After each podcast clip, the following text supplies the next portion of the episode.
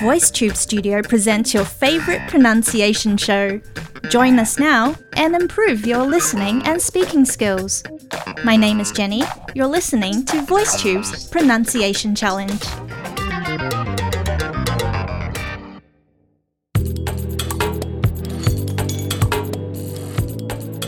Welcome back, VoiceTubers. This is your Monday host, Jenny. Believe it or not, cyberbullying has surpassed bullying as the most common type of harassment people encounter in this modern age, especially for the kids in middle school and high school. Cyberbullying is the use of mobile phones, instant messaging, emails, chat rooms, or social networking sites such as Facebook and Instagram to harass, threaten, or intimidate someone. Have you ever been a victim of cyberbullying? Too often, these cyberbullies feel anonymous and hidden behind their digital screens and don't take responsibility for their hate speech and rumor spreading and emotional bullying.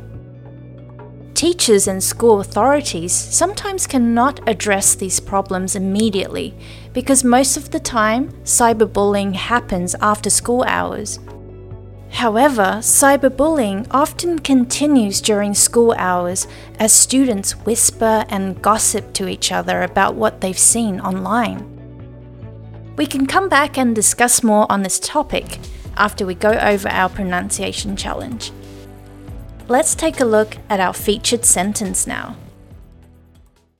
People who experienced harassment at any age experienced worse mental and physical health later in life, plus increased depressive symptoms and lower self worth. Here are some pronunciation tips. The word harassment, the stress is on the second syllable. The first A is a short uh sound, and the second A is a long flat ah sound. Harassment. Harassment. The next word is physical. It has three syllables and it sounds like physical. Physical. When you say the words later in life, try and connect later and in. So later in life. Later in life. The word increased is used as an adjective here, so it's pronounced as increased. In other places where this word is used as a noun, you would say increase. Increase. So the adjective form is pronounced as increased. The last word I'm going to look at is symptoms. The letter Y here has the I vowel sound. The second syllable is short and unstressed, and the letter O has the I sound. It's pronounced like symptoms, symptoms. Here is the sentence one more time people who experienced harassment at any age experienced worse mental and physical health later in life, plus increased depressive symptoms and lower self worth. Now let's take a look at our vocabulary words. Number one, harassment this is a noun, it means the behavior that annoys or upsets someone. For example, sexual harassment is the most common type of workplace harassment. Number two, physical. When used as an adjective, it means relating to the body. For example, a good relationship is based on more than just physical attraction. The word physical can also be a noun.